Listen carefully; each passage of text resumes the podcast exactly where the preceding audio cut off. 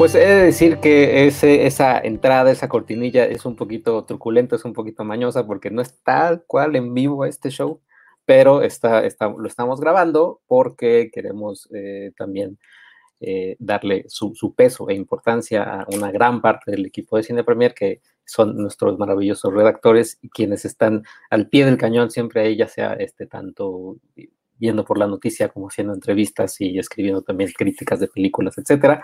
Así que vamos a, voy a ir presentándolos. Eh, aquí Eugenia, Eugenia Rivas Calderón. Hola. Eh, Luis Ángel H. Hola. Hola amigos, ¿cómo están? Eh, Antonio, Antonio Guzmán, Antonio Guzmán, que está ahorita como que. Ahí está. Ah. Ahí está Toño. ¿Qué tal? Y José Roberto Landa. Hola, hola, ¿cómo les va? Muy bien. Muy bien, pues muchas gracias por eh, participar en el, en el top de, su, de, sus favoritas del año, top 10 del 2020, que es un año bastante atípico.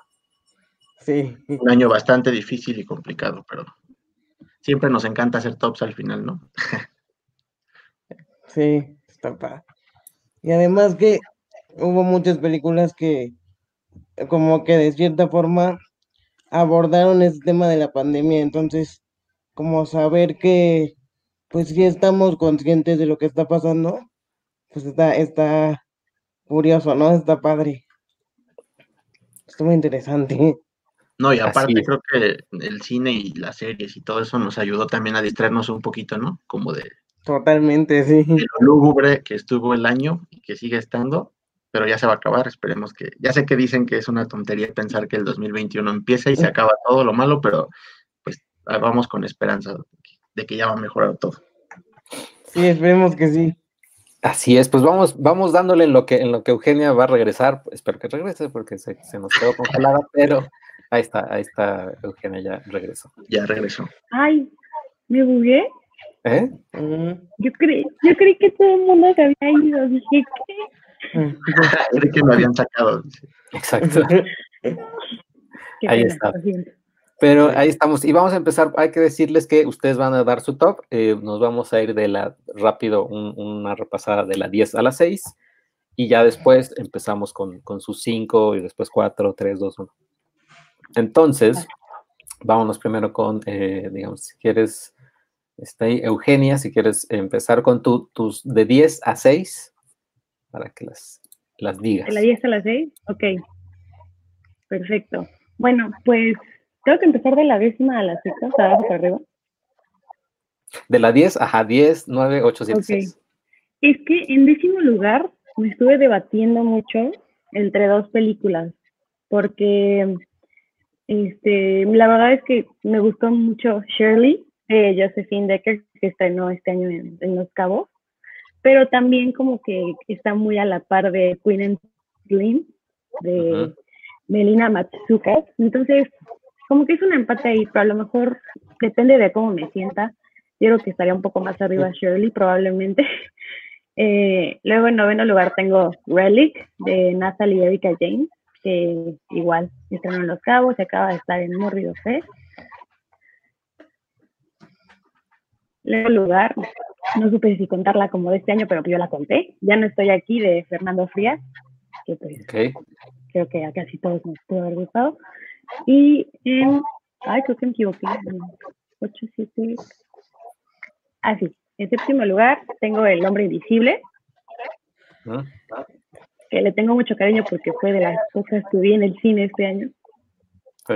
Y en sexto, Leonard de Miranda Julie. Muy bien, pues ahí está eh, tu 10 a 6. Y Luis, Eh, bueno, yo tengo algunas también que se repiten de las que dijo Eugenia. En el 10 eh, tenía como un debate entre si poner eh, los juicios de los siete de Chicago, de Aaron Sorkin, o Nuevo Orden, que a pesar de la controversia y a pesar de que sí pienso que su mensaje es un poco caduco y extraño, me gustó porque es muy tensa y pues la verdad me la pasé bien en el cine viendo eso. Bueno, bien entre comillas, ¿no? La sufrí. Fue, muy, fue una cosa muy fea. Pero finalmente me decidí por los juicios de Chicago, Aaron Sorkin, que pues me gustan mucho las películas de, este, de juicios y todo eso, entonces la metí. En el noveno puse Una noche en Miami de Regina King, que me gustó mucho porque como imagina esta plática entre estos cuatro grandes. En el octavo puse El hombre invisible, también porque creo que es una película de terror muy blockbustera y muy palomera, pero muy, muy bonita. Eh, y bueno, eh, eh, tiene un plano secuencia increíble, que bueno, a mí me, encantan esas cosas. En el séptimo puse Pienso en el final, de Charlie Kaufman, que, híjole, esa película me voló la cabeza. Cuando terminé de verla, no sabía ni qué pensar, pero la forma en la que te hace sentir se trata más de la sensación y me, encantan ese tipo de películas. Y en el sexto también puse Ya no estoy aquí, de Fernando Frías. Que como dice Eugenia, creo que no hay persona en el universo, en México al menos, que no le haya gustado esa película. Está muy, muy, muy cool. Y esa sería la sexta. Ahí quedamos. Muy bien. Ahora. Muy bien. Ahí quedamos por ahora. Eh, Toño. Uh, hola, bueno, espero que sí me estén escuchando a tiempo. Sí. Eh, sí. Bueno, sí, ok, entonces creo que para mi número 10, eh, creo que de, de, gusto monóculo, agarré una que vi en Ficunam este 2020, una de las últimas que vi en el cine, que fue Los hijos de Isadora, una ficción que gira en torno a tres bailarinas que interactúan con una pieza eh, compuesta por la mítica bailarina Isadora Duncan. En el 9 puse El Diablo a todas horas, que estrenó en Netflix en septiembre, de Antonio Campos, con un Robert Pattinson sensacional. En el octavo lugar puse Sin Señas Particulares, la, esta trágica película mexicana, ópera prima de Fernanda Valadez, que bueno, me confirma que la dupla Fernanda con Astrid Rondero, que también hicieron hace dos años eh, Los, días más oscuros de nosotras, es una colaboración sensacional. En séptimo lugar puse una película del Tour de Cine Francés, Alguien en algún lugar, del director Cédric Capiche, un director del albergue español hace unos años, que es una comedia romántica muy particular en su tratamiento de lo que es un meet cute, el tratamiento romántico, y pues la verdad es que me, me conmovió mucho, me encantó. Y en sexto lugar puse El sonido del metal de Darius Marden. Bueno, creo que Roberto podría decir muchísimo más, que se echó una crítica sensacional, pero Ah, sí, me encantó gracias. mucho. Sí, me encantó la actuación de, Ra- de Riz Ahmed y su manejo de la perspectiva a través de, de los oídos del personaje. Es una Sí. pieza muy, muy pedorra también. Son mis cinco primeras. Muy bien. Eh, y ahora vamos con eh, Roberto, tú de 10 a 6. Ok, eh, yo en el 10 tengo El hombre invisible de Lee Wanell. Eh, bueno, creo que es una cosa maravillosa. eh, eh, eh, tiene todo lo increíble de Upgrade, pero como llevado a otro nivel, ¿no? O sea, esta mm, alegoría de, pues, el abuso en las relaciones y todo. Y además, como decía Luis Ángel, ese, esa coreografía con, con los planos, como con, no sé, plano holandés que se mueve mucho, eh, es, es increíble. Este, bueno, en el 9 tengo una que se llama Ordinary Love con Liam Neeson Mm, y Leslie Manville. Eh, se me hace una película muy bonita, este, que trata las enfermedades sin tabús, o sea, las trata directo, y ellos dos son maravillosos. eh. Nunca había visto a Liam Neeson así, con un humor muy negro, pero también muy, muy melancólico. em. Bueno, tengo en el 8 Enola Holmes. Este, creo que tiene una aventura eh, como centro muy bonita, muy cautivadora. Millie Bobby Brown, pues es maravillosa en su papel. Y el mensaje que tiene, este, creo que puede ser empoderador, no solo para chicas, sino también para, para chicos de, todas las edades. Entonces, pues eso también. Este, luego en el 987 tengo una que se llama eh, Love and Monsters, Amor y Monstruos, que estuvo como en tiendas digitales, iTunes y Amazon. Es este una ficción con Dylan O'Brien, el de Maze Runner, este, sobre un mundo habitado como por monstruos radiactivos y pues tiene una historia de romance muy subversiva por ahí, muy, muy padre, muy bonita y con mucha acción. Este, bueno, en el 6, no, espera, 9, 8, 7, no, 10, 9, 8, 7, en el 6, sí, son dos metal.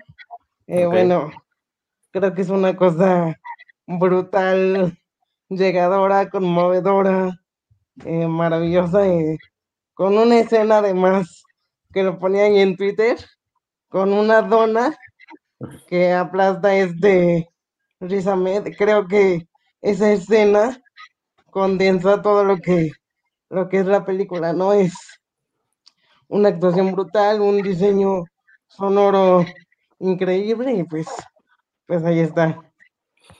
Muy bien, pues ahí está Sound of Metal y, las listas del 10 al 6. Y ahora sí vamos, vamos a empezar con los platillos fuertes, digamos. Eh, tu número tu número 5, Eugenia. Ok, en el número 5 tengo Never, Rarely, Sometimes, Always de Lisa Hitman. Eh, pues igual fue estrenada, bueno, aquí en México la pudimos ver en Los Cabos, que benditos sean los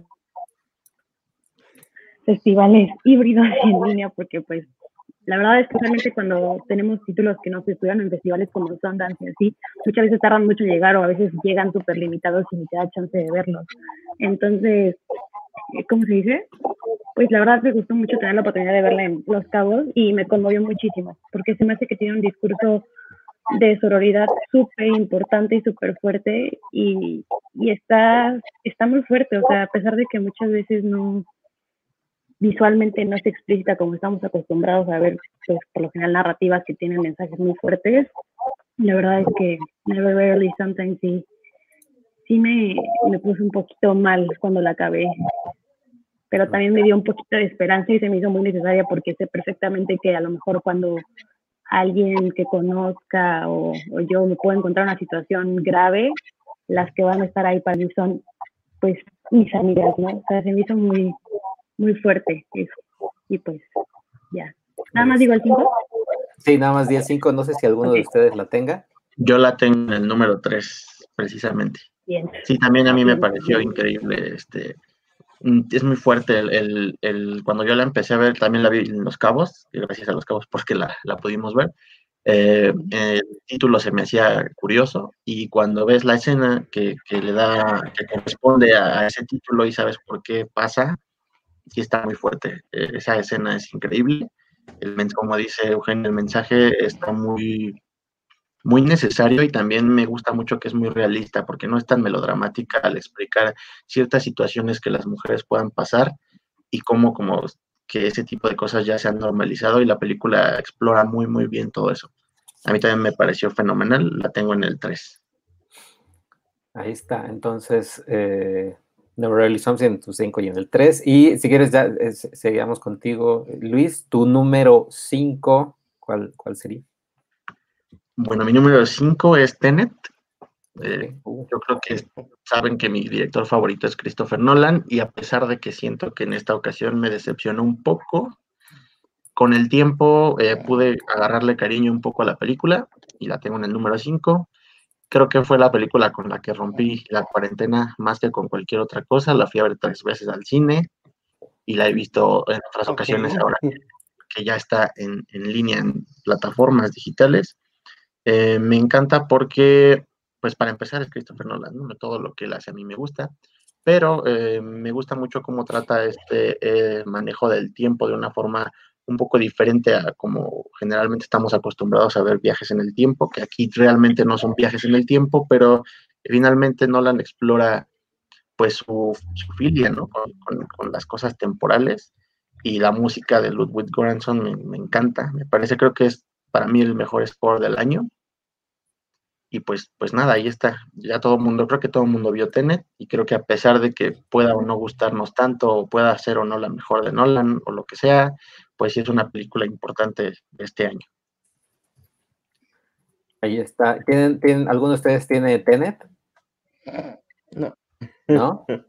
No, pero a lo No. mejor sí me gustaría, No o sea, decir que, o sea, yo la verdad con el cine de Nolan choco mucho a veces, porque sí me gusta y se, o sea, sí me gusta y se me hace, o sea, por ejemplo, el tipo, que hace el tipo de películas perfectas para ir a ver al cine. O sea, es como si tú vas al cine a ver una película de Nolan es garantía, pero a lo mejor yo verlas después de en mi casa es como de, "Ih, no, mejor veo otra cosa. Pero la verdad es que también Tenet a mí sí me sorprendió mucho, o sea, y como que al final siento que tuvo un mensaje con mucho corazón y que es algo que a lo mejor no vemos mucho en, en Nolan, además de Interstellar, por ejemplo, pero pues al final yo acabé de que, ¿qué? Y quería llorar. Entonces, o sea, me, me gustó como- también muy rompí, fue la primera que fui al cine. Ujú. Tiene como mucho, tiene como ese drama eh, un poco cursi, pero manejado con mucha Sí. frialdad. Bueno, a diferencia de Interestelar, por ejemplo. Y me gusta, por ejemplo, que, que ah, tiene como que la pizca, el trazo ahí del mensaje ecológico, un poquito, al final. Y bueno, siento que a Nolan sí le faltó como explorar un poquito mejor ciertas cuestiones o a lo mejor explicarla mejor, porque es una película que definitivamente, a diferencia de otras de él, siempre se quejan que Nolan es como muy sobreexplicativo y parece que esta fue su venganza y aquí dijo, eh, nada más ahí está y ustedes resuelvan, hagan lo suyo, porque la película en sí creo que un 90% pues sí se explica por sí mismo, o sea, tiene sentido pues dentro de su propio universo, pero sí siento que Nolan le falla un poquito eh, cómo presenta las cosas y cómo las expone. Ese es como... Nada más, nada más, este, quisiera agregar tantito algo. Digo, yo no la tengo, pero si hay algo que sí tiene esa película es que su secuencia inicial es una cosa brutal, es este maravillosa, es impactante y pues muy trepidante, ¿no? Entonces, sea de cada quien, Nolan, pues sí es un maestro en, en crear sensaciones, ¿no? Ujú. Pues Sí, sí. Sí, exactamente. ahí está, ahí está Tenet en el 5 y sigue Toño, ¿cuál tienes en tu número, tu número 5? En mi 5 yo puse una que Luis puso en su número 10, que fue El juicio de los siete de Chicago, de Aaron Sorkin. Eh, bueno, eh, la historia, pues ya sabemos, pues, basada en hechos históricos, trata de este juicio donde siete manifestantes anti-Vietnam, ante la- contra la guerra de Vietnam, pues son acusados de generar disturbios durante una convención demócrata en, en Chicago y este, como de alguna manera para reprimir pues esta, esta ideología de, de lucha en contra de una guerra sin sentido, ¿no? Y bueno, pues es de Aaron Sorkin, me parece que es su segundo largometraje después de, de Moldy's Game. Y pues bueno, es, es el guion de Aaron Sorkin, es completamente Aaron Sorkin con esta... eh, con estos diálogos vertiginosos, pero que de alguna manera eh, son rápidos, pero puedes, y aunque con- conllevan muchísima información sobre el contexto y de los personajes, como que puedes irle siguiendo la onda con, con la atención suficiente. Y aparte, pues te mantiene enganchado con estos montajes paralelos también. Por ejemplo, recuerdo que hay un momento donde hay una, va a haber una gran revelación sobre un personaje del que no creías capaz que fuera agresivo, este, generó una acción que pudo malinterpretarse y que sería desfavorable para el juicio. Y esta, esta revelación se construye con un montaje paralelo donde todos, distintos momentos, los personajes van a decir qué pasó y pues así se construye la tensión de, la situación y es sensacional. También es mucho, no solo la, la apabullante perorata de un juicio, porque no lo es, sino también hay mucho, mucha comedia que podría ser o no este, polémica de si ya se aleja mucho de lo que, lo que el drama debería ser. Por ejemplo, hay una secuencia donde hay una confusión de nombres en los primeros días del juicio, que es muy divertida, la verdad. Y este, bueno, estos son varios recursos que tiene la película pues para mantenerte enganchado con, con cómo se va desenvolviendo este proceso judicial y te va armando, quién te va definiendo claramente quiénes son los malos, quiénes son los, quiénes son los buenos. Y pues eh, sí, a mí me, me, encantó esta película, quizá yo creo que sí va, creo que sí tuvo estreno en cines, pues no sé si sí vaya a poder, digo, no sé si tuvo correr en cines para tener este eh, presencia en los Oscars del próximo año, espero que sí, porque el mejor guion, pues yo creo que ahí va a estar, en todo caso, y pues nada, ese es mi número, mi número 5.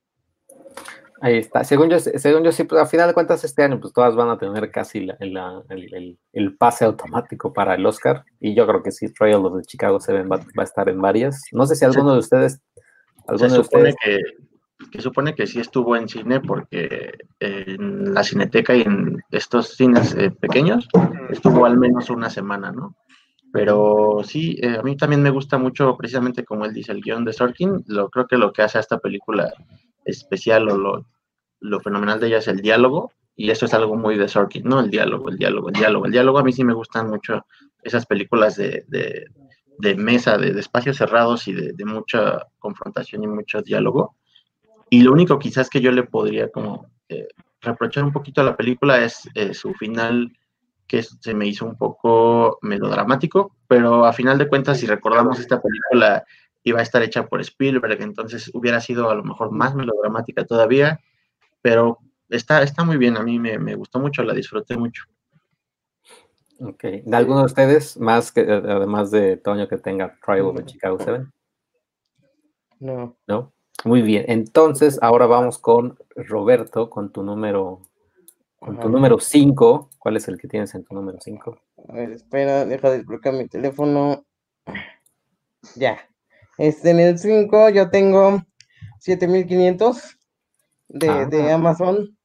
Eh, se me hace, bueno, para empezar, a mí cada vez que, bueno, yo soy fan de las películas que se desarrollan en una sola locación.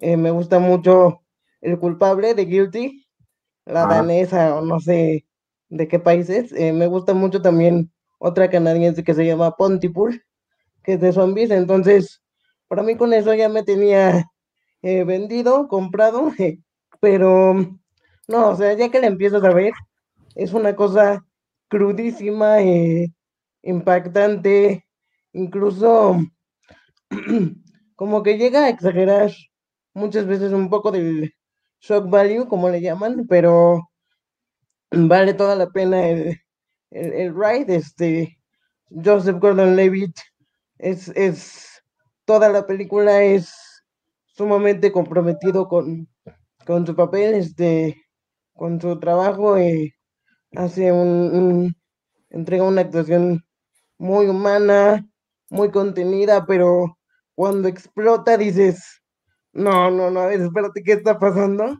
Y sí creo que no le van a nominar. Yo digo, dijo nadie nunca, pero yo sí creo que igual que Riz Ahmed lo deberían nominar y pues es una lástima que Amazon no promocione estas cosas increíbles como, como estas, pero pues sí que no les dé tanta cabida en su marketing, ¿no? Es sensacional y tiene un guion y una dirección también muy sólidas y, y maravillosas. Sí, sí, 7500 está, sí, sí, es, sí es bien buena, ya no me acordaba de ella. ¿Alguno de ustedes la tiene en su, en su top 5? O en su No, pero yo sí la vi. la verdad no la vi. Es muy buena. Sí, sí, vean, está, está, buena. Y ahora, eh, Eugenia, en tu, en tu número 5, ¿cuál, ¿cuál tienes? ¿En el 5 o el 4? Eh, tú ya diste, ah, no, claro, ya, ya, ya repasamos los 5 de todos, ¿verdad? Vas en tu 4. En cuatro, solo porque me acabo de acordar y la puedo modificar, tengo Pound Spring de Max Barbaco. Ay, me divertí mucho con Pound Spring. Yo sé que a lo mejor aquí en México no sonó mucho, pero la verdad es que se me hizo que está, está demasiado bueno. O sea, yo sé que tiene como una narrativa muy común, como de Groundhog Day, pero la verdad es que siento que Andy Andy Samberg como que le da un toque muy, muy particular a la película. O sea, la verdad es que también tengo mucho cariño por Andy Samberg, por SNL o por Brooklyn Nine-Nine, por todo lo que ha hecho, pero no sé, como que Fan no, no preparé tanto mi speech porque le acabo de modificar la lista, pero pues sí, es el cuarto lugar. Sí, no sé si está en, el de alguno. A mí Palm Springs también, eh, yo adelanto un poquito de spoiler de mi lista, está también en, en mi lista. Se me hace una es, ingenioso cómo logran, porque ya ahorita ya tenemos un boom de películas tipo Groundhog Day, donde todo pasa y es el, loop eterno, eh, pero eh, Palm Springs lo hace, de hecho, presenta este loop, ya, ya el personaje ya sabe que está en un loop y tú ya debes de saber que está en un loop. Sí, sí es una película muy padre sí es, y muy bonita. Sí, acá muy bonito. Entonces, ¿alguno de ustedes no la tiene en su, en su top? Todavía no. No, la verdad no la he visto, la verdad no la he visto. Te digo que este año me faltaron muchas películas por ver, muchísimas. Pues ahí, está, tienen, tienen, tienen tarea. y ahora estoy anotando, estoy anotando todas las que me faltaron. Y ahora tu número cuatro, eh, Luis. Mi número cuatro es, eh, ya la habían mencionado hace ratito, pero no profundizamos en ella, es Sin Señas Particulares de Fernanda Valadez que me parece una película, la pudimos ver también por, en festivales este año, y creo que ganó, me parece que ganó en, Los Cabos, ¿no? En el Festival de Los Cabos. Y Morelia, Ah, y en Morelia. Morelia, Sí, perdón, fue ahí. Y bueno, está, es una película muy escalofriante. A mí me, asombró mucho que hemos visto, o en el cine mexicano es muy común ver películas sobre, sobre el tema de, de la frontera, inmigrantes y todo esto pero esta película realmente lo trata de una forma muy pues particular, como diría el título. Eh, aunque uno sabe como que el peligro lo que está al acecho son estos carteles o lo que sea, eh, Fernanda Valadez le da como a todo este, este grupo como un aura de, de misterio sobrenatural, no sé, algo muy, muy, muy escalofriante y puedes vivir como con, esta mujer que va cruzando y va buscando a su hijo, como el terror de pensar que detrás de cualquier arbusto o detrás de cualquier lugar puede haber algo acechando, algo malo, algo que, que ya es como muy fatalista, ¿no? Entonces me gustó muchísimo, la fotografía está increíble, está eh, muy, muy, muy padre, la música también está, está increíble, la atmósfera que crea está muy, muy lograda. Y pues ese es mi, número cuatro, a mí me, me fascinó esa película. Eh, ¿alguno, ¿Alguno que la tenga en su, en su top 5? No. pues yo la tuve en mi número, en mi número 8 y pues sí es una belleza de la cinematográficamente. Y las actuaciones, sobre todo pues de la de, Mercedes Hernández, que fue quien ganó en Morelia también. Entonces, y es una, es una gran película en materia visual y sonora y hay también esta secuencia donde ya conocemos qué pasó, digo sin entrar en detalles, pero vemos esta, esta historia de qué pasó, de cuál es el medio del asunto y, y se retrata de una manera de la iluminación y todo difuminado y es escalofriante, es infernal realmente como debería, como lo que representa esa situación. Entonces es una sensacional ópera prima. Ah, sí, es verdad, es una ópera prima, eso está increíble. Está muy, muy, muy, muy lograda. Pues ahí, ahí están enseñas particulares. Y Toño, tú cuatro. Vamos a ver cuatro. Ah, la cuatro, sí. Yo este, agarré un, un documental, escogí un documental de Apple TV Plus, que es Fireball, Visitantes de Mundos Oscuros, que dirigió Werner Herzog con Clive Oppenheimer, que, es su, que es su segunda colaboración después de un documental que pueden ver en Netflix que se llama El Infierno sobre pero en esta ocasión en Fireball pues hablan sobre los meteoritos de, varias maneras. Por un lado, la idea principal de la película pues es ver cómo han repercutido las caídas de estas piedras celestes en diversas culturas, cómo han sido interpretados o reinterpretados por diferentes religiones como una señal divina o como un vaticinio del poderío, por ejemplo, de un rey en la época de los del siglo XV, algo así. Entonces es este recorrido histórico y también pues en ese sentido cultural, aunque también pues la cuestión meteorológica de cómo hace millones de años, miles de años cayó pues este meteorito en la, en la península de, de, Yucatán, que fue la que se considera que causó la extinción de los dinosaurios. Entonces también el documental viaja a México, en las costas en, la, en Yucatán para también un poco del Día de Muertos y hacer estas eh, similitudes entre lo que significa esta, esta piedra que cayó hace miles de años y que destruyó vida, pero también generó las condiciones necesarias para que hoy estuviéramos aquí los seres humanos. Entonces, también hay este diálogo de muerte Y pues sí, también habla de cómo las pues están al acecho constante, ¿no? Que pueden caer en cualquier momento de distintos tamaños, sean polvo cósmico hasta auténticas eh, asteroides que pueden devastar la, la humanidad. Pero la, habla de eso, e incluso viajan a Hawái para visitar un observatorio donde están los vigías de, cuál, de cuántos asteroides están en el cielo aproximándose y si hay algún riesgo inmediato a largo plazo. Entonces, como que hay, varias, eh, hay varios momentos en los que puede uno estar aterrado de, oh, por Dios, en cualquier momento va a caer algo en la cabeza. Pero también hablan, lo traen con una solemnidad y con cierta aire de espiritual también, con una belleza incluso que se complementa con una sensacional banda sonora, con una Ave María, eh, por ejemplo, que pues exalta esta parte espiritual de los, de, los de las estrellas fugaces, estos haces de luz viajando en el cielo y que pueden impactar en la Tierra. Pero bueno, ese es como este documental que va más allá de lo, de lo meramente expositivo de parte científica, porque aparte los, los testigos, quienes miran su testimonio, pues están con un gran asombro, con una gran pasión, de alguna manera pues alimentaría nuestros propios intereses de estudiar el si lo ven niños, como que sentir esta este interés, esta pasión por querer estudiar también a los celestes, querer dedicarse enteramente a la ciencia y saber que no, que una metodología científica no está peleada con la pasión, ¿no? Que puedes sentir de, de, de ver algo en el cielo, de, cómo testiguas estos fenómenos naturales. Entonces, que es una, es una gran película en, en, varios, en varios sentidos que ya mencioné. Y impecable, una de las mejores películas de Werner Herzog en materia de documentales que he visto recientemente. Yo nada más quiero decir que estoy triste porque me lo antojaste muchísimo, así demasiado, pero no tengo Apple TV. Entonces, este, pues a ver cómo, cómo le hago para conseguirlo por ahí. Este, habrá que soñarlo, como dicen por ahí, pero a ver qué, con qué nos encontramos con esta película. Sí, se, se escucha muy bien. Para ¿eh? mí Si fue no- una gran revelación. nos la vendiste Sí, muy sí, bien.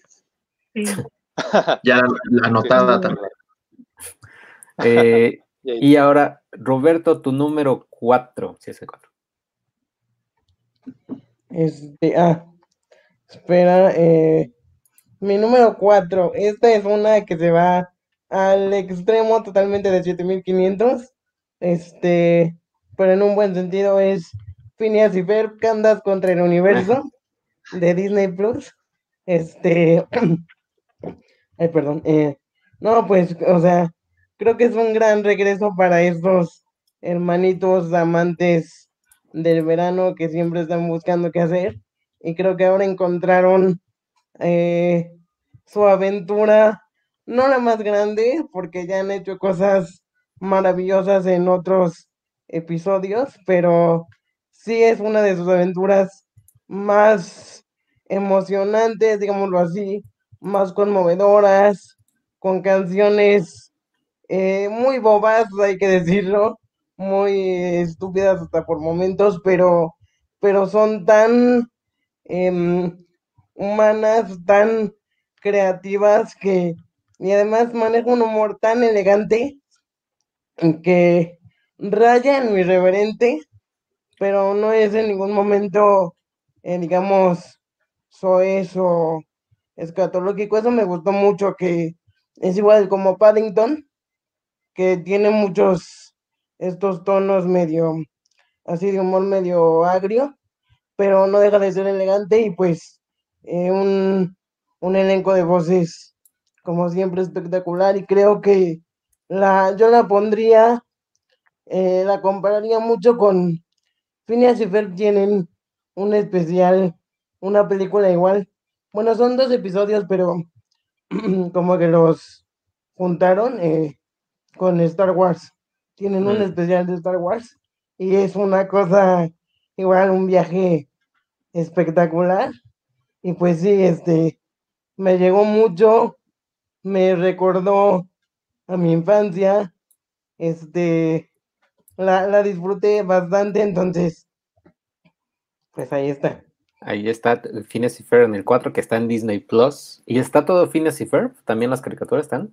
Sí, está toda la caricatura y busquen el especial de Star Wars que, que sí es una joya, de verdad. No, pareciera que no, pero sí, Sí, sí, está bien padre. ¿Al, al- alguno te- que tenga Phineas y Ferb en su top? Ya no la vi. Ahí está, para, para, eh, tenemos, tenemos Ay, estos, estos días para verla. Confieso que nunca he visto Phineas y Ferb tampoco. Oh. la- la Ah, serie, buena. Pero Es probablemente, le, dé- le dé un, probablemente le dé un, un- un- un vistazo. Y ahora vamos en tu número 3, ¿no, Eugenia? Pues en mi número 3 está también una que pudimos ver en Los Cabos y es Shiva Baby de Emma Seligman. Este, pues esta película es como el primer largometraje de la directora y es como la versión larga de un cortometraje que hizo en 2018 del mismo título, que es como una chica llamada Daniel, pues va a un Shiva que es un, no sé bien, obviamente, pero es como un funeral judío en el que accidentalmente se encuentra con su sugar daddy. Y no sé, o sea, me parece una película súper divertida. O sea, siento que es el tipo de películas que, que se acoplaba muy bien a mis necesidades en este año, porque no sé qué me pasó, supongo que le pasa a mucha gente, que este año me costó mucho trabajo concentrarme para, incluso para ver una serie o una película. O sea, yo nada más veía que una película duraba más de una hora cuarenta y yo estaba de que no, y, y Shiva Baby es, es súper cortita, es, se te va de volada y aparte, o sea, está súper divertida, la escribieron súper ingeniosamente, o sea, los chistes dan muchísima risa y pues también, o sea, según yo no, según yo es como el debut actual en películas de Rachel Sennott, que es la, que es la protagonista, no, y me parece que está, está muy, muy buena, está muy divertida. ¿Al- ¿Alguno más vio Shiva Baby? No, yo no la pude ver, y sí la quería ver. Sí, La verdad leí, leí- leí la sinopsis y se ve, sí se leía muy interesante, pero no la pude ver. Sí, yo, yo sí. Me arrepiento ahora. Yo sí la pude ver, como dice Eugenia también. O sea, yo veía películas que duraban así dos horas. Me, me he echado ahorita en esta pandemia películas que duran más de dos horas, y, pero creo que las he acortado como, bueno, mañana la veo. Pero Shiva Baby me gustó porque sí digo, ay, dura una hora veinte, qué maravilla. Pero Sí, está increíble. La música, sobre todo la música de Shiva Baby, es, es una, es como Hereditary, pero en buena onda. O sea, la película es como Hereditary, pero en buena onda. No sé, o sea, si pueden, véanlas y está muy buena. Me la vendiste con eso. Bueno. Sí, Sí, y la otra chica que sale es, es una, es una que sale en Booksmart. En Bookmark, sí. Está bien padre. Está bien padre, Shiva Baby. Y ahora vamos con tu número 3, Luis. Ya habíamos, ya había mencionado que es Ajá. eh, Never Rarely, Sometimes Always. Y bueno, ya hablamos un poquito de ella. Ese es mi número 3. Está increíble esa película. Véanla, por favor, cuando, cuando tengan oportunidad. De verdad que es, es fenomenal. Ahí está. ¿Y tu número, tu número 3, Toyo? Ujú. Se, se- se- se nos, se nos congeló Toño. Ahí está. Hola, ya regresé. Ya, regresó. Sí, ¿sí me escuchan? ¿Todo bien? Sí, sí, todo bien. Sí, ah, perfecto. Este, ya, ya iba a mi número 3. Sí. O... Sí, ah, bueno, este, bueno, mi número 3 es Los Lobos de Samuel Kisky, eh, una película mexicana que estuvo presente en varios festivales este año, Guadalajara, Guanajuato, también Black Canvas. Y vaya, es una película muy conmovedora, cuenta la historia de esta ma- madre soltera y sus dos hijos pequeños que emigran a Estados Unidos, a Arizona, y pues eh, primeramente están pues deambulando, intentando hallar un lugar donde vivir que les resulte pues económico. Y ya finalmente dan con un departamento un tanto pues destartalado, eh, sucio, pero pues a buen precio, donde pues los niños tendrán que pasar todo el día porque su madre pues trabaja el alba hasta el anochecer. Entonces vemos un poco la vida de estos niños, de cómo juegan, cómo, cómo quieren aprender inglés, porque su madre les prometió que si aprendían inglés los iba a llevar a Disneylandia. Y también, eh, pues, incluso generan sus alter egos, que son estos, justamente estos dos lobos eh, animados, que de hecho la película también, es- ellos los dibujan en la pared del departamento, pero también la película tiene estos momentos donde vemos a los lobos como tal, aullar y viviendo aventuras, que de alguna manera es un reflejo de las vivencias de estos personajes en su encierro, entre los peligros que hay más allá de la puerta de su, de su habitación. Eh, entonces, pues, pero no es una película, digamos, claustrofóbica, es una película muy enternecedora por estos dos niños que viven estas aventuras, eh, extrañados por lo que ya, y también, pues, cómo se va, cómo los, con, la, con esta relación con su madre, que pues no está con ellos, solamente está la noche, y pues que quieren ir a Disneylandia, pero pues obviamente no podría Disneylandia, pero es una, y las actuaciones principales son intencionales, los pequeños son hermanos en la real y pues que llevan esa paternidad a la pantalla de una manera muy natural y la mamá que es interpretada por Marta Arias es actuaciones de este año con una fuerza expresiva solo en la mirada y de hecho hay una escena en la película que saca provecho de de Halloween, donde disfrazados de ninjas, y donde hay una hay un diálogo con las miradas de ella con su hijo mayor. Creo que ya se nos estaba perdiendo. Ahí está. Sí, es como, mucho. Los lobos. Como el creo que creo que perdimos un poquito a Toño medio, medio al final, pero, pero, pero sí, pero no sé si Los Lobos la he escuchado en varias, en varias listas o la he visto, no sé si alguno de ustedes la tenga. No, pero me llama la atención que la foto que pusiste tiene el logo de HBO, está en HBO para mm, verla. Pues no creo, es que no sé, o sea, creo que en Estados Unidos sí, pero aquí no sé. Ah, mm. ya. Pero, pero ahí están los lobos. Pero me parece que aquí solo ha llevado en festivales, ¿no? Ah. Sí, aquí exacto. Pero, pero sí creo que la compró al final eh, eh, esa y también compraron varios. Creo que una que vi en Morelia de, este, de Ánimo Juventud, si no me equivoco, también la compró HBO ah, para, para pasarla allá. Pero, pero ahí están los lobos. Y entonces eh, vamos con. Ah, contigo, Roberto. Exacto. Ah, ok. Este. Aquí está. En el, en el qué? En el 3. No, sí, en el 3, sí, sí. Tengo una que se llama eh, hashtag Alive, hashtag ah. vivo, este, es de Netflix, una surcoreana de zombies. Bueno, yo soy fan del género zombie, este, es una, uno de mis géneros. Debo confesar que antes no lo era tanto, pero empecé a ver The Walking Dead hace como cinco años y de ahí me atrapó el género, este, entonces todo lo que sea zombies eh, también ya me tiene comprado. Este, no, y creo que esta es una película que utiliza el género zombie, pero de alguna forma como que lo subvierte un poquito y lo lleva como a, a un nivel igual, digamos, como no pande bueno, sí pandémico, pues porque zombies, pero, o sea, como que aterriza muy bien lo que quiere decir eh, sobre la cuarentena, que se me hace chistoso porque no es una película, según yo la produjeron antes de que empezara todo esto, pero la lanzaron justo en ese momento, y en este momento de la pandemia, y el tema que maneja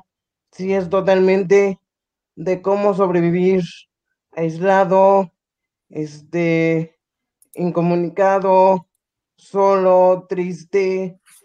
Y eso es toda la primera mitad de la película, pero después se convierte como en una cosa extraña entre romance, acción, como una como un sueño medio tecnológico, no sé.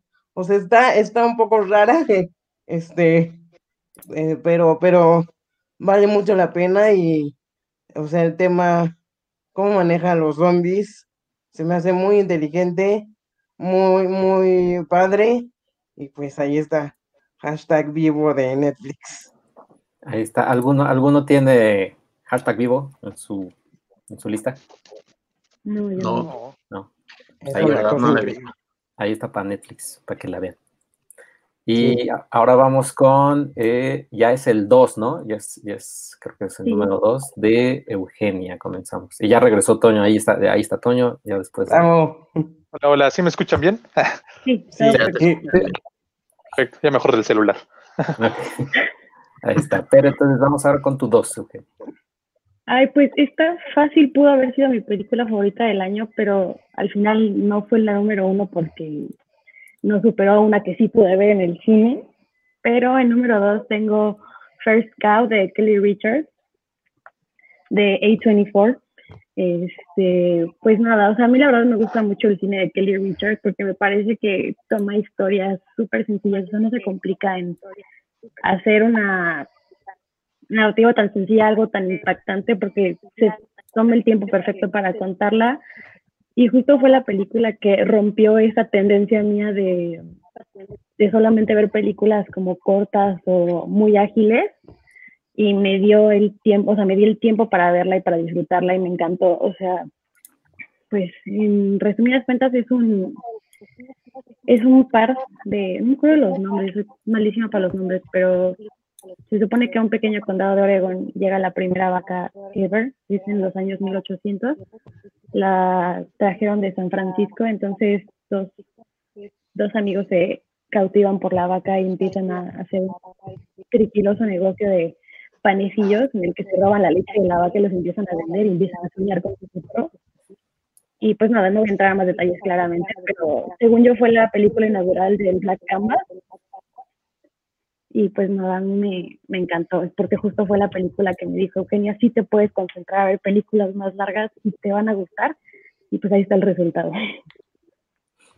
Ahí está First Cow. Esa sí yo no la o sea, ya, yo ya la había escuchado, pero no la, no la he visto, la tenía en mi radar. ¿Alguno de ustedes que tenga First Cow? no. Está muy bonita. Está como, oh. La, la veré, la anotaré. A la lista. Sí, Letterbox. sí, Kelly Richard es una gran directora. A mí es de mis directoras contemporáneas favoritas. Y pues para mí fue como, wow. Ok. Y ahora va eh, Luis con tu número dos.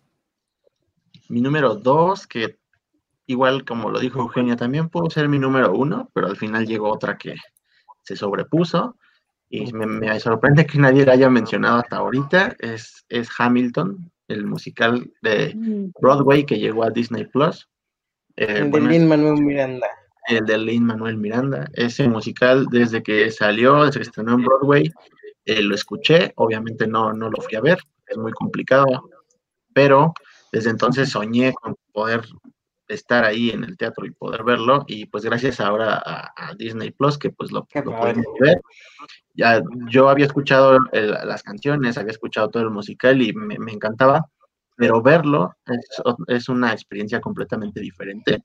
Eh, hay momentos y hay muchas canciones e incluso el ruido del público también le añade mucho a ciertos momentos y creo que está increíble, por ejemplo, no solamente porque yo sé que esta es una película complicada porque no es una película como tal, es un musical grabado, pero a pesar de esto siento que el director se esforzó por también darle como ese toque cinematográfico y tiene ciertas tomas, ciertos momentos, ciertos encuadres, ciertos acercamientos que pues sí le dan como muchísimo punch a, lo que se está contando ¿no? en, la, trama. Y bueno, Lin Manuel Miranda es un genio, eh, o sea, para mí es, es, un genio ese señor. Y bueno, a mí ese musical me, me fascinó, es mi número dos, pudo haber sido el primero, pero llegó otra. Pues no sé ustedes si la, si la vieron. No, yo no la he visto, pero tengo ganas de verla porque igual que tú creo que es de, o sea, para empezar, llegó un momento en el que lo veía en todo y dije, ¿quién es este señor que es en, todo? En Manuel Miranda y sí, sí tiene un talento espectacular. Digo, yo lo recuerdo, yo lo empecé a ver en House, este, como su amigo ahí medio mm, con discapacidad mental, algo que tiene y es un gran actor. Entonces, sí, sí le tengo muchas ganas a, Hamilton y a ver qué, a ver qué tal. Y más que un gran actor, es este un excelente letrista, de verdad que es increíble el, los géneros que combinan en Hamilton y la forma en la que cuenta la historia. No sé realmente qué tan verídico puede llegar a ser o qué tan dramatizado esté, pues todo esto de los padres fundadores de Estados Unidos, pero bueno, viendo el musical como tal, funciona muy bien y es, está, está increíble. A mí me, de verdad me encanta. Ay, pues sí, lo voy a ver. y se los recomiendo mucho. ¿Alguno que la tenga? No, No, porque no. por mí no hay contratado Disney Plus. Entonces, cuando el momento que lo aprovecha contrate, como yo voy a ver. la promoción de. Mercado Libre. ¿cuál? No me si tienes, si tienes quién sabe cuántos puntos en Mercado Libre de compras, este te dan tres meses gratis de Disney. No más. Voy a checar cuántos tengo porque justo no tengo idea. Está Ajá, bueno. ok. Pues, Bien, gracias, Roberto. Pues ahí está, ahí está Hamilton, que, que obviamente es este, sería un principal enemigo ahorita para, para luego los estándares de muchos de nosotros, incluidos Eugenia, que dura, ¿cuánto dura? ¿Cuatro horas? ¿Tres horas? ¿Cuánto dura? No, dura dos horas. Mira, fíjate que sí está un poco largo porque dura dos horas cuarenta, dos horas y media, un poquito menos. Entre 30 y 40, dos horas. Pero em, yo también eh, lo, lo- lo- lo pensé para verlo. Tiene, es- está muy bonito porque tiene hasta su intermedio. No es de un minuto más o menos, pero bueno, tiene como el formato de teatro para que sientas que estás ahí. Pero el, el- el- el ritmo es tan ágil, los ritmos entre rap y soul y R&B y todo esto son muy, muy movidos. Entonces, el musical realmente no, no, no, es, no se hace pesado, no se siente en las dos horas y media. Yo lo vi este, con algunos familiares que pues yo pensé que probablemente no les iba a encantar como a mí y sin embargo les, les, les, les fascinó y ellos mismos me dijeron, es- la primera mitad se me fue de volada, porque todo el tiempo estás ahí metido. Entonces sí se los recomiendo, sí sé que, que tiene una duración un poco larga, pero no se siente, o sea, vale mucho la pena, está muy bien manejado. Ok, entonces habrá, habrá que darle una escuchada. Y ahora con el número dos de Toño. Ah, mi número dos es una película que pudo llegar a cines en plena pandemia, pero qué bueno que lo hizo, que fue Retrato de una mujer en llamas, Ah, de Celine Sciamma. Sí, no, hombre, es que es una película visualmente maravillosa. Y bueno, y con un reparto exquisito, con la química de estas dos protagonistas, y realmente me confirma que Adela en él es mi actriz francesa favorita en estos momentos, desde hace años lo es. Y, y pues bueno, qué decir, bueno, es una película ambientada en, eh, a finales del siglo XVIII, me parece. Eh, entonces trata de una, de una pintora que llega este, a una a- a- tiene la labor de retratar a una, este, a una dama ahí presente que es Adela, en él, que con su re- reparto pues se va, se le va a enviar a su pretendiente y así pueda matrimoniarse. Pero bueno, surge pues entre ellas este, este, este acercamiento sentimental, también sexual, este amor lésbico que se siente de una, que se retrata de una manera muy bella, ya sea a través de los de las pinceladas de la protagonista o también desde el trabajo mismo de cámara, que tiene una paleta de colores muy vívida, a veces y con una iluminación con o muchos contrastes o incluso que domina en toda la habitación dependiendo la hora del día y la situación. Y que incluso no sé eh, es que se siente tal cual agarras un frame de la película y podría ser tal cual una pintura al óleo. Quisieras imaginarla como tal y colgarla en tu pared porque es una cosa maravillosa, neta. No sé si también muy, muy propio de la, de la época que se supone que está ambientada, con esta pintura realista ya tirándole a lo romántico también. Y pues nada, es una película maravillosa y que tiene un final que, se queda justamente con, en el rostro de, de- de Adela en él, sin decir spoilers. Solo diré que se queda con ella varios minutos casi de perfil y es algo muy hipnótico, también musicalmente, y es algo que, que cierra la perfección con esta historia de amor. Y es realmente, es muy conmovedora y bellísima. Sí, es muy bonita. ¿Alguno de ustedes la tiene en, en su top? no. No, yo no, porque la consideré del año pasado. Entonces, ¿Tú la viste en, como en Morelia o algo así? no. Jiji. Ah, ok. Digamos que la vi. Por ahí. Es de los títulos polémicos, porque también sí recuerdo que varios colaboradores de la revista la incluyeron en su lista del, del año pasado, pero pues yo apenas Ah, pude sí. verla ahora y dije, no, no puedo dejar de mencionarla. Sí, Yo también, yo también la tengo considerada como del año pasado, pero aún así no la he visto. No sé por qué no la he visto cuando la, me- a mí me, me hubiera gustado verla en el cine, pero cuando llegó aquí fue en la, en, en la época eh, convulsa de los cines y de la pandemia y todo, y no la fui a ver. Pero creo que lo que más me llama la atención de esta película es precisamente, como dice Toño, la fotografía, porque sí he visto, Twitter se ha encargado de, llenarme de, frames de esa película. Y a mí la fotografía de las películas es algo que me gusta mucho, de las cosas que más pongo atención. Y sí, creo que esta es, definitivamente tengo que verla, pero a mí me hubiera gustado verla en el cine. Y pues creo que por eso, eso ha hecho que la haya postergado tanto y pues hasta la fecha no la he visto, ¿pueden creer?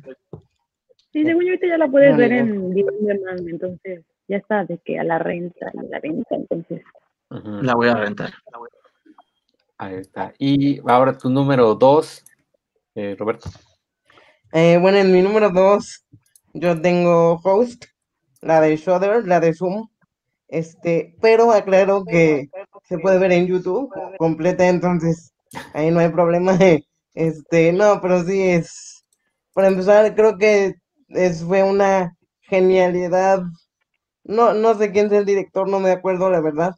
Creo que no es muy conocido, pero es una genialidad eh, haber utilizado eh, el, recurso de, la pandemia y de Zoom y de, o sea, yo estoy aquí sentado queriendo hacer una película, este, estudiando comunicación y todo, y alguien agarra, digo, no por demeritar eh, su trabajo, ni al director, ni nada, pero literal agarró una cámara, una webcam, e hizo una película. ¿Qué hago yo aquí sentado esperando, no? O sea, se me hizo una cosa maravillosa en cuanto a creatividad.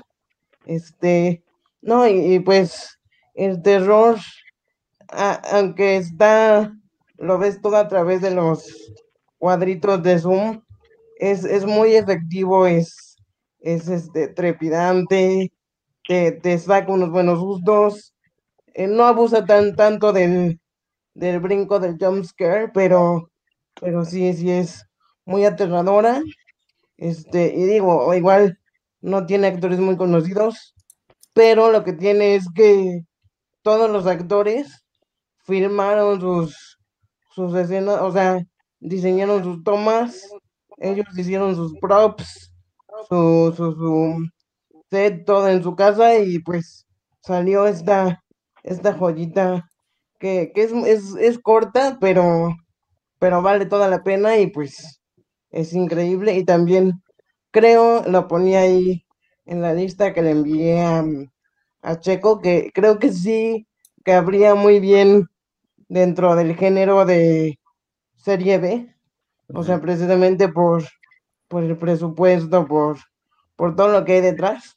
Sí sería serie B y pues es una cosa genial, creativa, espectacular, muy buena. ¿Alguno, ¿Alguno de ustedes la tiene en su, en su top, ya en su 2-1? No, no está, pero sí la, sí la pude ver. Es un punto a favor, como dice Robert, que dura 56 minutos, entonces sí. está, increíble. Y la verdad sí es muy creativa. Ya habíamos visto como este tipo de películas hechas como en, cámara, como tipo eh, eh, Eliminar Amigo y todas estas, pero esta está muy padre porque utiliza un poco la pandemia y hasta eso brinda como el mensaje de, o sea, a nadie se le hubiera ocurrido, se trata de una sesión espiritista, pero por Zoom. Entonces, durante esta pandemia aprendimos que por Zoom podemos hacer muchas cosas, ¿no? Eh, trabajo, escuela, etcétera, y, pues ahora resulta que también una sesión espiritista, entonces eso está interesante. Y obviamente es una sesión espiritista que sale mal, pero como él menciona, eh, el, el, drama también, o bueno, la tensión se construye en que el, ente los, las acosa, acosa a estas chicas, pero a la vez también se construye el drama de que no pueden ir a ver cómo está la otra porque está la pandemia. Y entonces cuando finalmente no es spoiler, no, no, no, sin afán de spoiler, pero finalmente cuando alguien tiene que acudir a ver a otra, lo hace con cubrebocas, ¿no? Entonces, finalmente es, una película un poquito diferente porque sí bebe un poco de lo que pasó en este año, la pandemia. Es, es muy creativa, es barata, es corta, es muy entretenida, pues la verdad sí, sí es recomendable, está muy, muy cool. Y, y yo nada más quiero agregar que digo, no sé, a lo mejor esté mal, pero eliminar amigo, o sea, todas esas películas, pon tu, digo, no es webcam, pero rec, actividad paranormal, usan un efecto para hacerte creer que estás en cámara. Este cuate, que me quiero acordar de su nombre, pero no puedo, este, literalmente, literalmente lo que hizo fue agarró Zoom, puso, o sea, hizo un link, una sesión, grabó su sesión y la presentó tal cual como una película. Entonces, em, repito, es el hecho de que estemos, bueno, de que yo como aspirante a hacer una película no haya hecho eso, sí fue así como de, oh, rayos. o sea, ¿cómo no se me ocurrió? Y es una cosa genial. Pues ahí está host. El director es Rob Savage. Rob Y ahora- Savage. Ah, ok. Y ahorita estoy viendo que tiene un cortometraje que lo voy a, lo voy a soñar, eh, que se llama Dawn of the Deaf, o sea, como el amanecer Ok. de los muertos, de los sordos. De los gordos. Ah, ah, ok. Dawn of, Dawn of the Deaf del 2016. se Pero, escucha bien. Se decir va- que este año tuvimos eh, los opuestos, bueno, tuvo buen cine de terror, a pesar de, de todo, eh, los opuestos, ¿no? La, la parte como económica, barata, de- que es host, creativa, y la parte ya más blockbustera, tradicional, El Hombre Invisible, que también, Sí. eh, pero cada una en lo suyo como que está muy bien, y en medio todavía está Relic, ¿no? Que es como. Sí. igual bebe un poquito de Hereditary más o menos, es como una alegoría de otra cosa, pero muy, muy, muy tensa y muy cool. Sí. Sí, independiente, ¿no? O sea, aunque tiene, o sea, siento que tiene un budget decente, se siente todavía como una película muy independiente, ¿no? Sí, También por el hecho de que es australiana y todo, entonces no te imaginas que una película australiana, o sea, Y nada más sin demeritar a Australia, pero sí. que se me pasó hace rato, pero ahorita que mencionaste, que mencionaron Invisible Man, este, Elizabeth Moss es espectacular en esa película. Ya nada más todavía tengo la- todavía tengo la esperanza de que en los premios del circuito de críticos o incluso en los Oscars o algo así, pues Elizabeth Moss pueda colarse ahí, porque me acuerdo Sí. que cuando empezó el año y supimos que no iba a haber muchas películas, todo el mundo eh, pensó y dijo que Elizabeth Moss definitivamente tendría que llegar, ¿no? Por esa película. Eh, ojalá, ojalá sí, ojalá lo haga. Sí, ojalá que sí. Y, Y no ahora- sé si vieron Shirley, ¿no? Porque también es como que Ah, claro. Doble año para Elizabeth Moss, porque. Shirley pues no es de terror, ¿no? Pero sí tiene un poco de thriller, o sea, es la intención, y pues también la actuación de Elizabeth Moss se lleva toda la película. Sí. verdad. Es que Elizabeth Moss es increíble. Sí, es increíble. Oigan, y ahora ya entramos ya, ahora sí, en tu, tu favorita del año, tu top 1, y vamos con Eugenia primero. Ok, bueno, pues mi película favorita del año creo que fue como la antepenúltima o penúltima que pude ver al cine, la fui a ver a la Cineteca. E igual como, como buena fan de A24 era como de, y ya se estrenó, la voy a ver. Y fue las, las olas de Trey Edward Schultz. No sé Ah, si yo alguien la vio, es bueno, se llama Waves en inglés, pero no sé, o sea, son de esas películas que en el cine me hicieron vivir una experiencia muy particular, porque me envolvió completamente, o sea, tiene una narrativa que se balancea entre dos historias, pero también tiene cosas muy metafóricas, aunque no se va como a lo... No se, no se va a lo experimental, pero es muy metafórica en muchos sentidos. Creo que va desde el mismo título, porque la película justo se siente como, como unas olas, o sea, como que va y viene y se torna bastante impredecible, porque pues así justo como el mar, ¿no? O sea, de repente te llega la ola súper tranquila y de repente te llega así de, golpe, pero eso no quita que, que sea como muy bello, ¿no? El presenciar las olas del mar.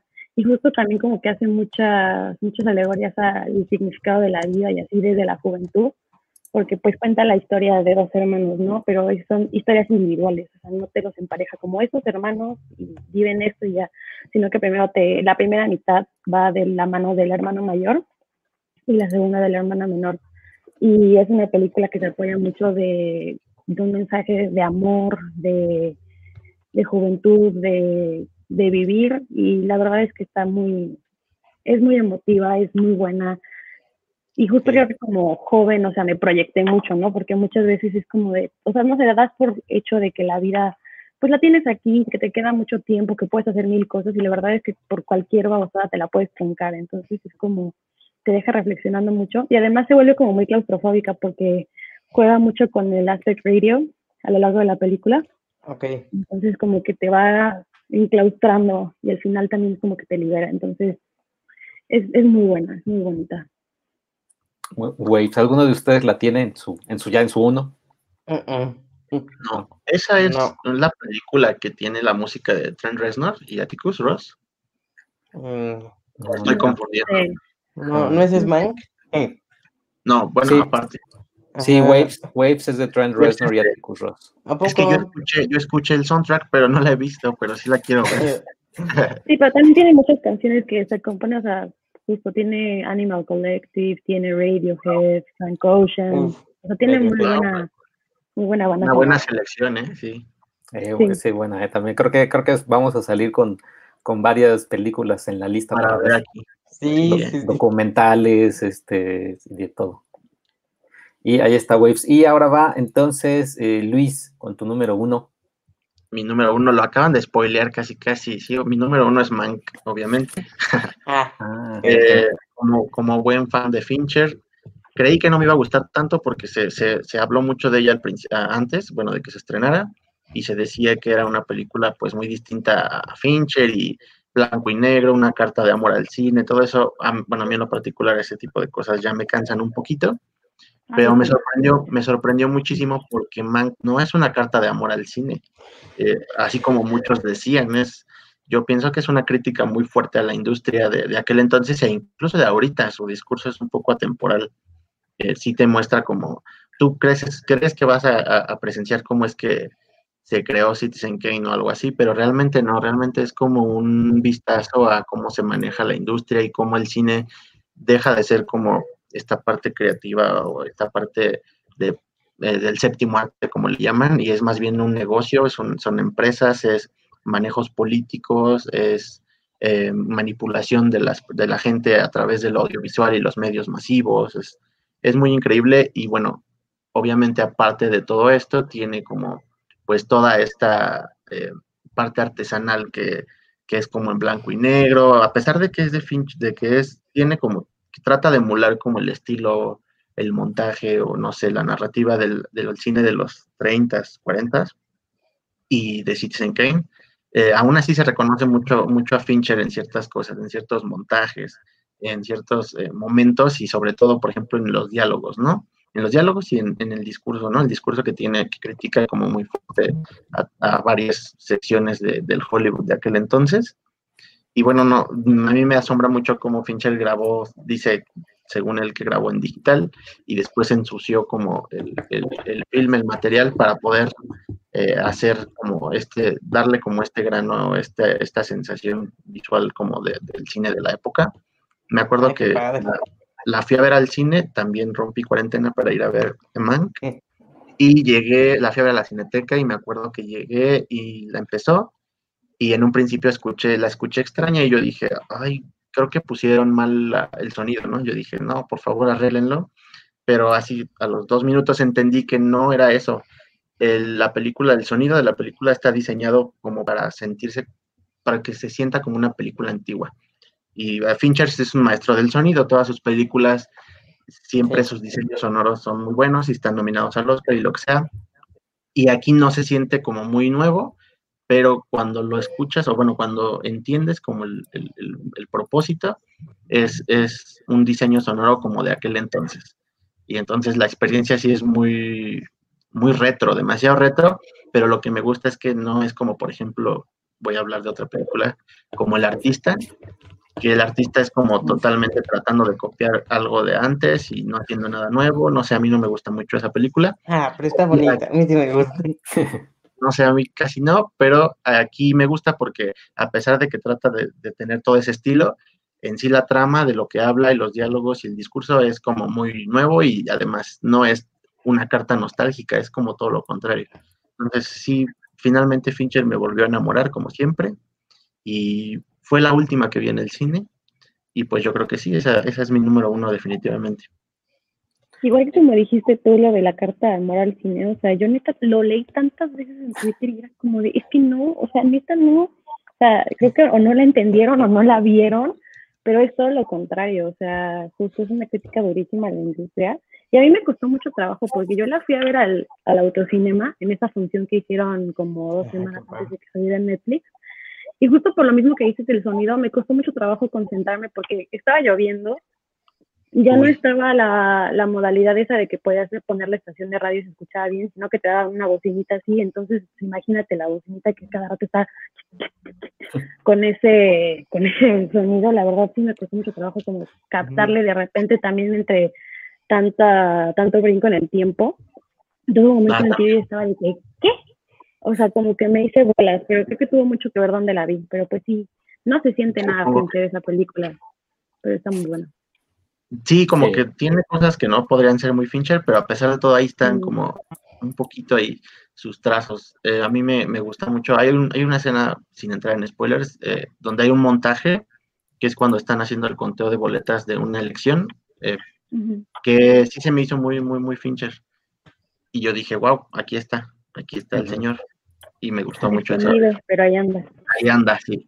Pero sí tienes razón, todo el mundo decía una carta de amor al cine, nostálgica, épica, y, y ya cuando la vi dije, no, para nada. Eh, me gusta mucho porque Fincher siempre es muy oscuro y muy sarcástico, y él precisamente como que hizo eso, ¿no? Como que la envolvió para que la tomaran todos pensando que era una carta de amor al cine o algo muy nostálgico, pero cuando lo abres, ahí está como el puñetazo, ¿no? Entonces me gusta mucho eso de Fincher. Sí, incluso podría ser como un poquito de desprestigio esa imagen que tenemos de Orson Welles, ¿no? O sea, es como, o sea, como que todo el mundo lo estudia, ¿no? En la historia del cine y dices, ah, es que Orson Ajá. Welles era wow. Y de repente ves eso y es como de, eh, pues, como que todos sabemos que que, todos sabemos que Orson Welles era, era un maestro pues en lo que hacía, pero como persona todo el mundo siempre ha dicho que era una persona muy difícil, ¿no? sí. Sí, pero incluso te cuestionas un poco en lo que hacían, ¿no? Porque en realidad dices, sí lo hizo, no lo hizo, Ah, claro, ¿no? Ahí nos, en, en nos engañó. del man. Sí, sí, Y bueno, Gary Oldman está increíble también. Es como. Sí. es otra, otra sección muy importante de esa película. Y la música, la música de Trent Reznor, lo habían mencionado hace rato, está muy, muy increíble porque se, se identifica como las, las notas y los estilos de ellos, pero como usaron puros instrumentos que se, que se utilizaban en aquel entonces, suena como a ellos, pero diferente. Entonces está muy, muy cool eso. Pues ahí está, ahí está Mank de David Fincher, algo, o sea, ya tú, Toño o Roberto, que la tengas, ¿o no? No, no. Entonces. Solo tu que quiero verla en cines. Ah, tu, tu número uno. verla en cines algún día.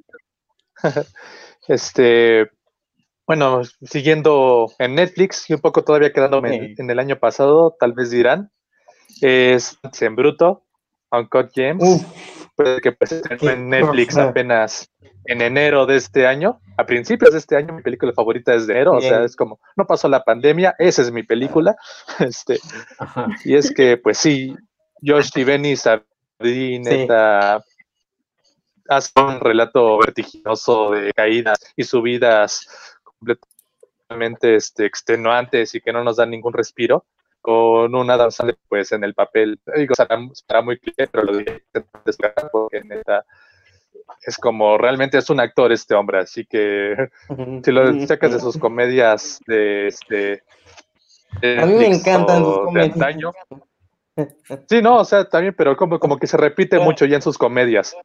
Y aquí ya como que nos da una faceta suya completamente distinta Sí, sí. y que nos dice, wow, increíble. Sí. Sí, y este, es este apostador que pues realmente está en arenas movedizas, ya está el cuello y constantemente le lanzan una cuerda para que pueda salirse, pero no, él insiste en rechazarla y seguir moviéndose y jugarse con apuestas y eh, ignorando a los, a los cobradores que lo andan acechando. Y así nos cuentan varios días de la vida de este hombre que, pues, a pesar de que sabes que, bueno, que quieres que realmente no termine del todo bien, o más bien sabes que no lo merece, más bien en realidad sí como que echas porras, como que ya este Sí. hombre está al límite, ya por favor, otórgale lo que quiere, porque si no, no voy a estar en paz yo mismo. Entonces es como juega mucho con los sentimientos también del espectador. Y pues nada, o sea, neta, es. Ya muchas películas ignoradas en la temporada de premios pasada y lo fue realmente. Digo, tuvo el reconocimiento en festivales más de corte independiente y qué bueno que lo tuvo.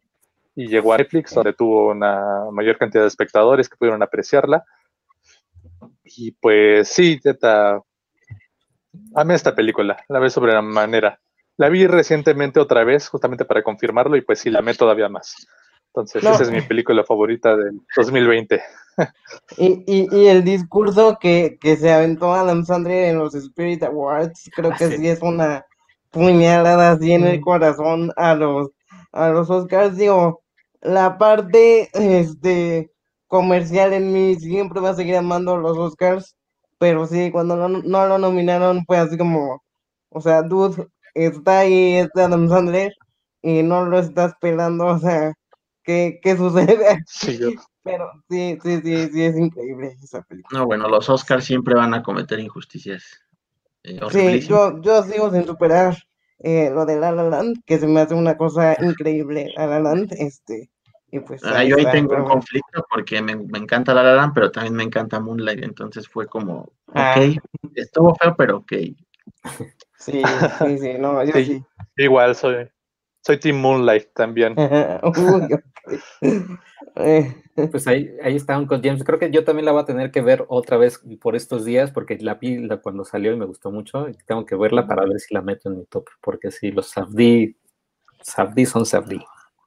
A mí me encanta que a mí- Good, Good Time con Pattinson. Vamos. Good Time es excelente. a mí, a mí no, James, pero Good Time sigue siendo como...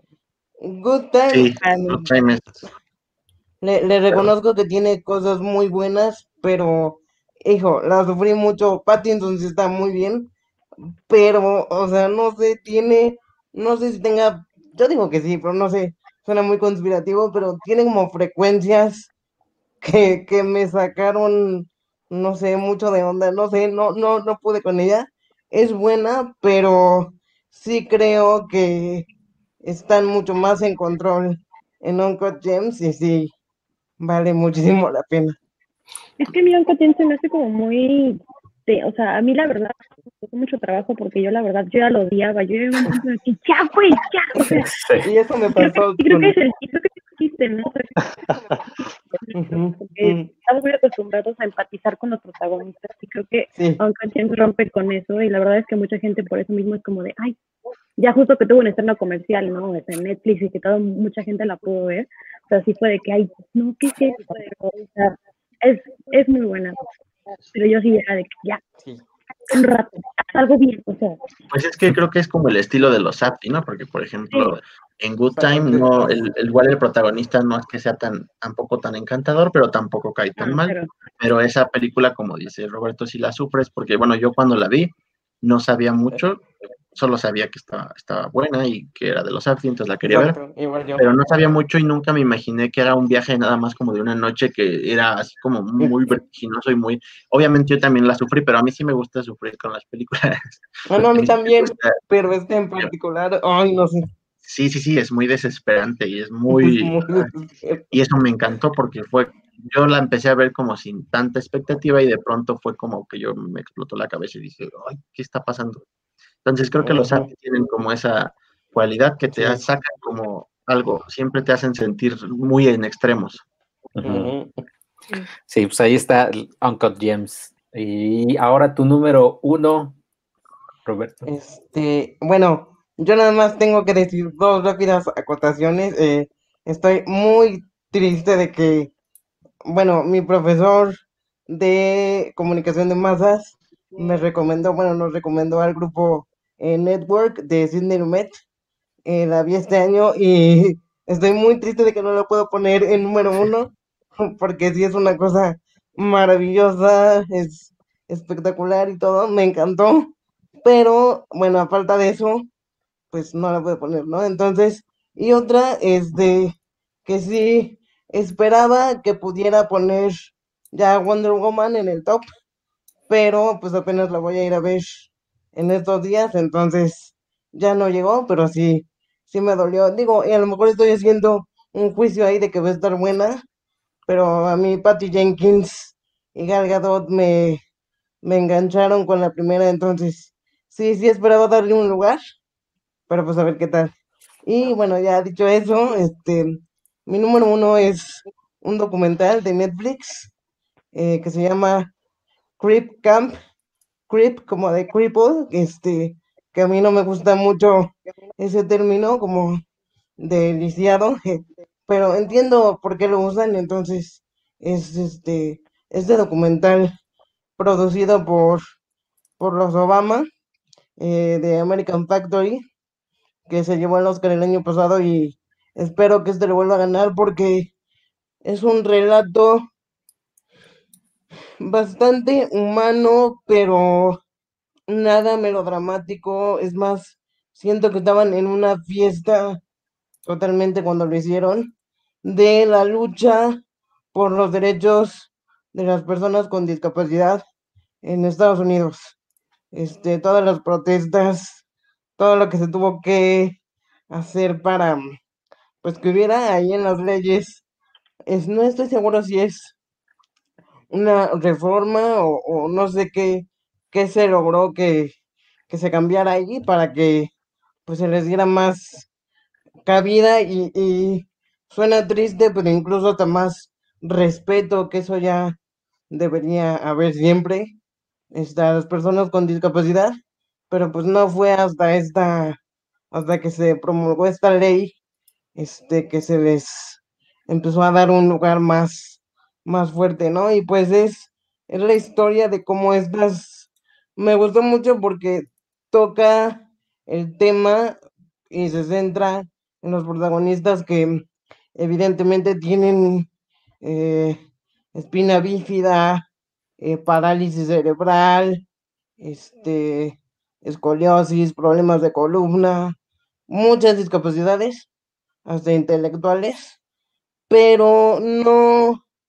utiliza eso como, no sé, ¿cómo me explico? No, no lo usa muy, no lo hace muy melodramático, o sea, no es que siempre se haga, pero no sé, como que aquí los humaniza mucho y como está ambientada en los 60, pues, o sea, aún con sus sillas, con sus bastones, con su ceguera, con su discapacidad intelectual, síndrome de Down, lo que quieras, salieron a protestar, eran hippies, se fumaban, se divertían, causaban destrozos, es decir, los presenta como muy normales, ¿no? Este, digo, sí, los presenta muy identificables, muy normales para, para muchos y eso me gusta que como que dan por sentado su, sus limitantes y gracias a que pues fueron necios, este, fueron constantes, que pues es algo que a mí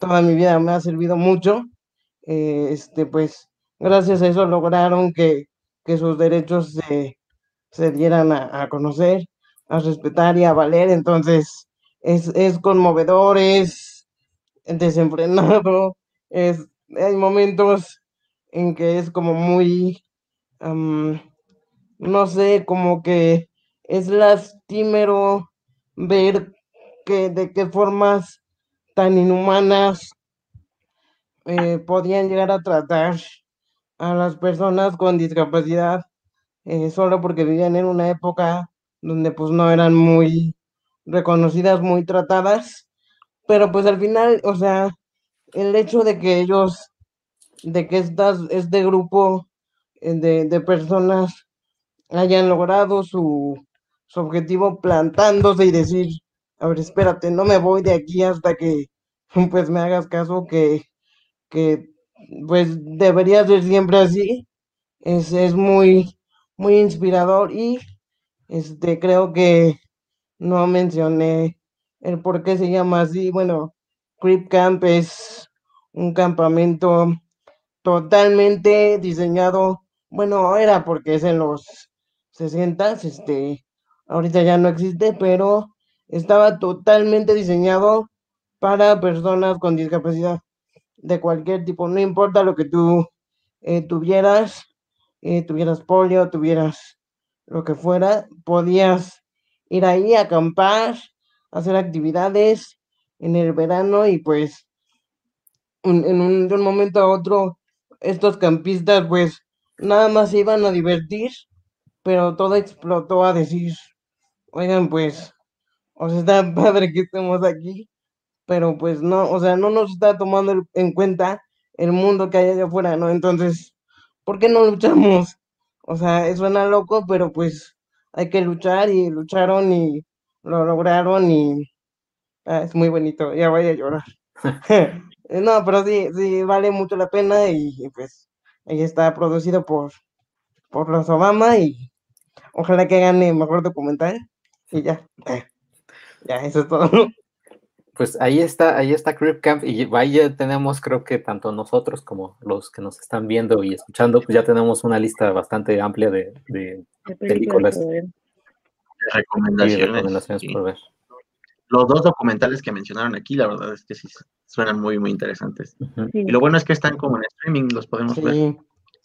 Sí, y pues ahí está. Pues, eh, pues ya ahora sí llegamos al, al- al final de este episodio especial con su top 10 de, de- de reacción. Nada más voy a, voy a decir el top 10 de eh, Brenda, que es también nuestra otra redactora que no pudo estar presente, lo voy a decir rápido.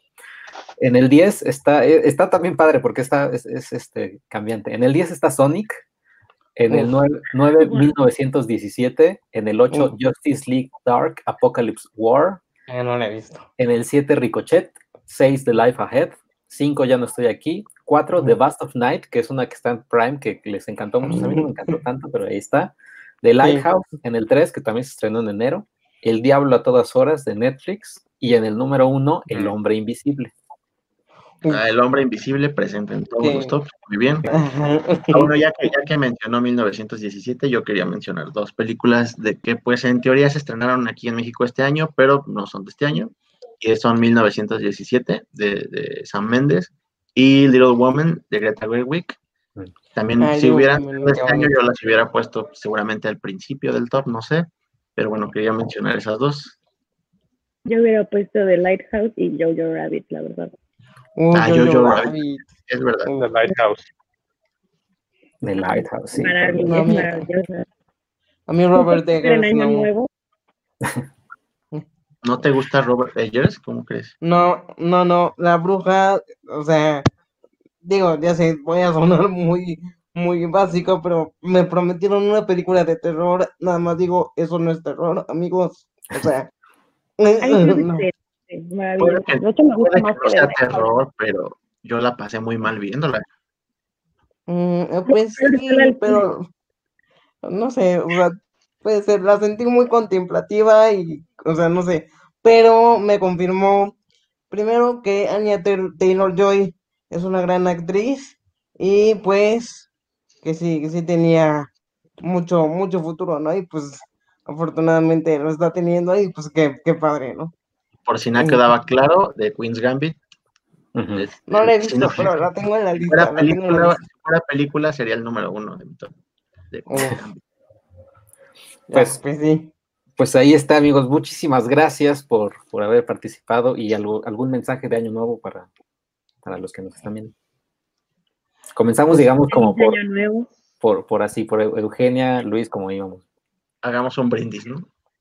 Ay, ay, no sé qué, si soy malísima para eso, pero pues, no sé. Espero que este año haya traído lo mejor dentro de lo que cabe y pues que, que eventualmente yo sé que mucha gente dice que el año nuevo va a ser como de "Pues, no va a pasar nada porque vamos a seguir igual, pero yo sí soy fiel creyente de que eventualmente las cosas mejoran, entonces pues eso espero para todos nosotros, todas las personas.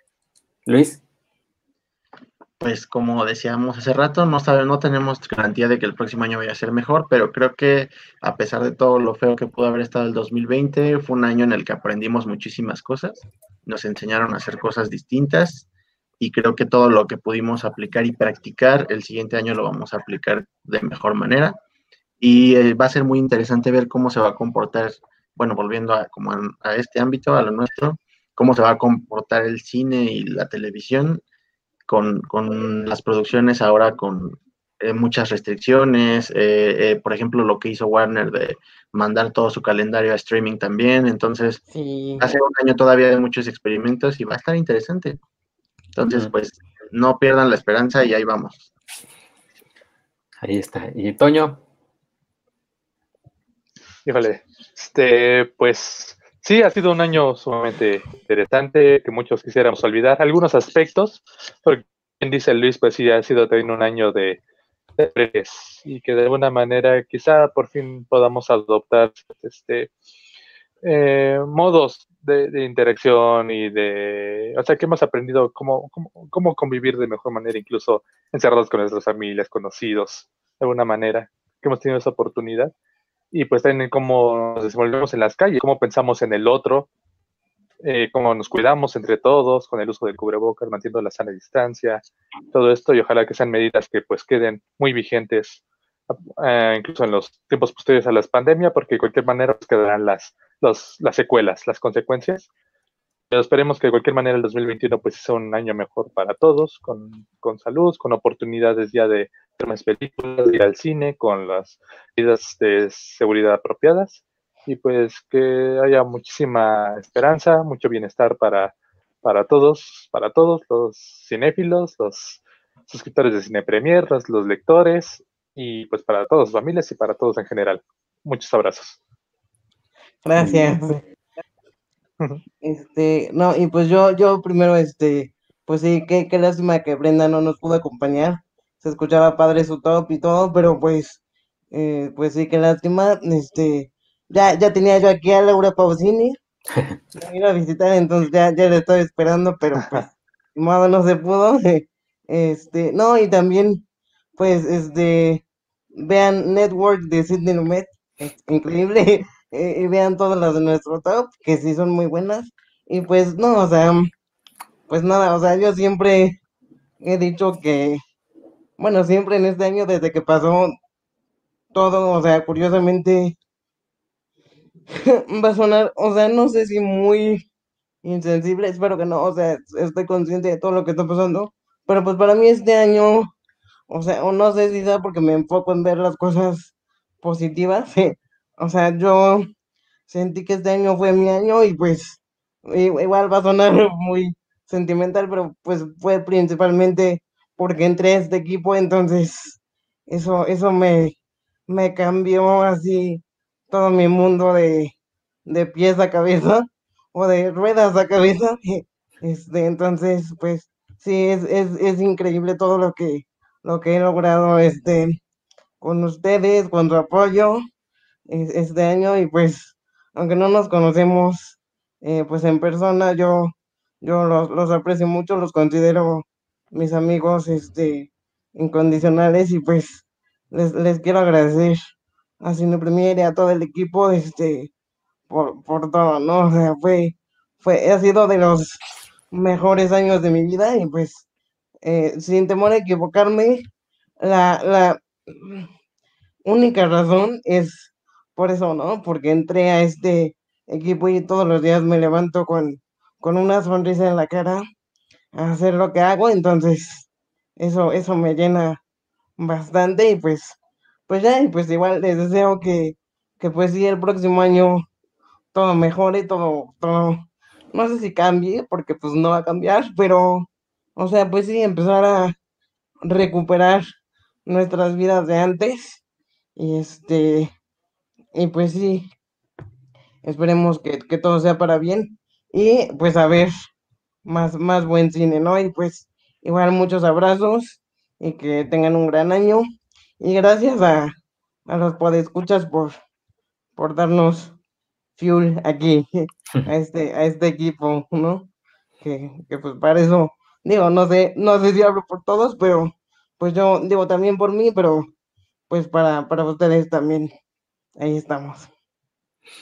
Pues ahí está, amigos. Muchas gracias. Y entonces nos estaremos, nos estaremos viendo en, en la próxima, y obviamente leyéndonos ahí en, en, demás artículos, entrevistas, críticas y noticias. Y pues ya, muchas gracias amigos y feliz año para todos ustedes también. Gracias, igualmente. Feliz año. Sí. Feliz, año. Ahorita pongo la salida y ahorita los veo aquí afuera en, en, el, en el live. Bye. Nos vemos a la salida.